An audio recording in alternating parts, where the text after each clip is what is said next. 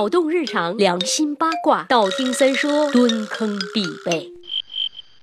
说夏天是一个露肉的季节，没瘦下来的同学们，请允许三爷在你们稀碎的小心脏上再跺两脚。这毕竟还是一个看脸的社会，瘦固然很美好，但颜值高低似乎跟胖瘦并没有太直接的联系，所以很有可能即便瘦下来，这个夏天依然会过得很艰难。想大幅度提升颜值吗？也不是没有办法的。想知道吗？求我呀！嗯嗯，不求我打赏也是可以的啦。其实准确的说，这个烧钱的办法最主要还是用来提升气质的，那就是带。一副适合自己脸型的墨镜，也就是太阳镜。在绝大部分情况下，人一戴上太阳镜，就像开挂一样，立马看上去更加有吸引力。这是为什么呢？首先要给大家科普一个常识，就是什么样的脸型更上镜。通俗点说，就是什么样的脸型照起相来更好看呢？传说中的欧洲脸，棱角更分明、更立体，拍出来显得脸小小的；而亚洲人的脸庞趋于扁平化，需要靠化妆，甚至包括整容来对面部轮廓做出调整。戴上太阳镜也是一种方式喽，它会在自自然光下人为的制造出阴影，增强面部的立体感。其次，墨镜镜片因为面积和颜色的关系，会挡住相当一部分的脸，从而遮住某些人眼睛周围、颧骨附近一些不对称的地方。脸变得对称了，当然就符合审美了。再次，人们在相互接触时，对对方的第一判断来自于他们的眼睛，遮住了你的眼睛，对你的判断就无从下手，你当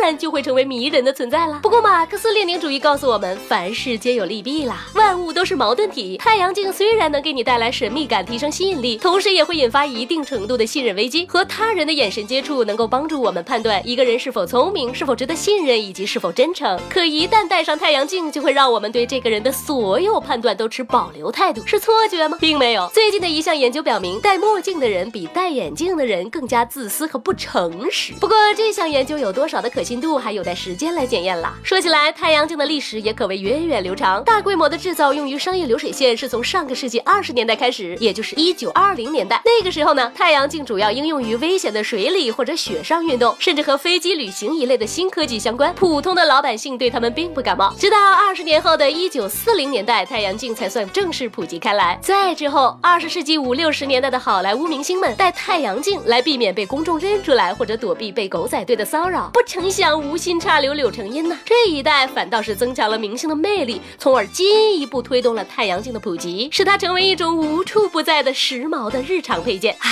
说起来也是非常的心酸。不管什么类型的、什么价位的、什么品牌的太阳镜，三爷都戴不了。挺好的一青葱少女戴上就跟瞎子一样。呃，可能真的是本身素颜太美，不需要额外装饰的原因吧。你要去睡美容觉啦，晚安，么么哒。